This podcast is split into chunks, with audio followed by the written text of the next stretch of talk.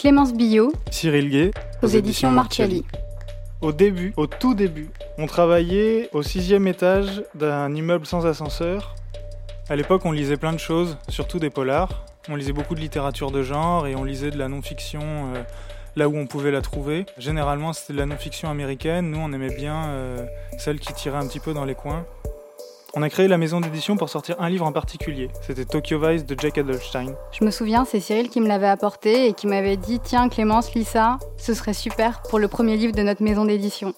Et effectivement, dès que j'ai lu le texte, j'ai été emportée. Il y avait à la fois euh, une enquête qui se lit comme un polar sur la mafia japonaise, mais il y avait aussi ce récit d'apprentissage de Jake qui devient journaliste, c'est comme si ce texte euh, rassemblait toutes les palettes de ce qu'on voulait publier chez Marcelli. C'était un récit autobiographique et initiatique, une enquête polareuse mais véridique, un contre-guide d'une contrée exotique. C'était aussi un manuel de journalisme d'investigation.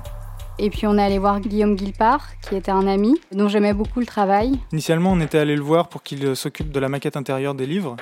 Et là, il arrive avec une grosse claque pour nous, la gravure de Tokyo Vice. Nous, on avait dans l'idée de faire quelque chose avec un esprit de collection extrêmement fort parce qu'on savait qu'on sortirait pas beaucoup de livres au début et donc il fallait que chacun soit identifié comme appartenant à la maison Marciali. On lui a dit écoute, si tu pars là-dessus, il faudra que tu les fasses toutes sur le même modèle, toutes de la gravure. Il a dit banco et depuis il fait tourner sa presse en continu. Ce qu'on aime surtout, c'est les histoires fortes. Sous le prisme d'un point de vue. De la littérature sans fiction. Qui flirte avec la littérature de genre. De la littérature française. Et de la littérature étrangère. Du grand reportage à la Svetlana Alexievitch. Ou bien de l'immersion comme fait Florence Aubenas.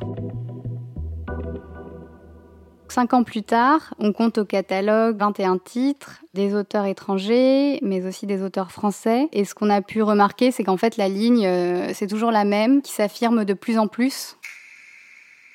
On a eu aussi euh, plusieurs prix, dont le prix du livre du réel, qui est le premier prix en fait à récompenser de la littérature de non-fiction, mais aussi le prix Nicolas Bouvier, qui récompense de la littérature de voyage.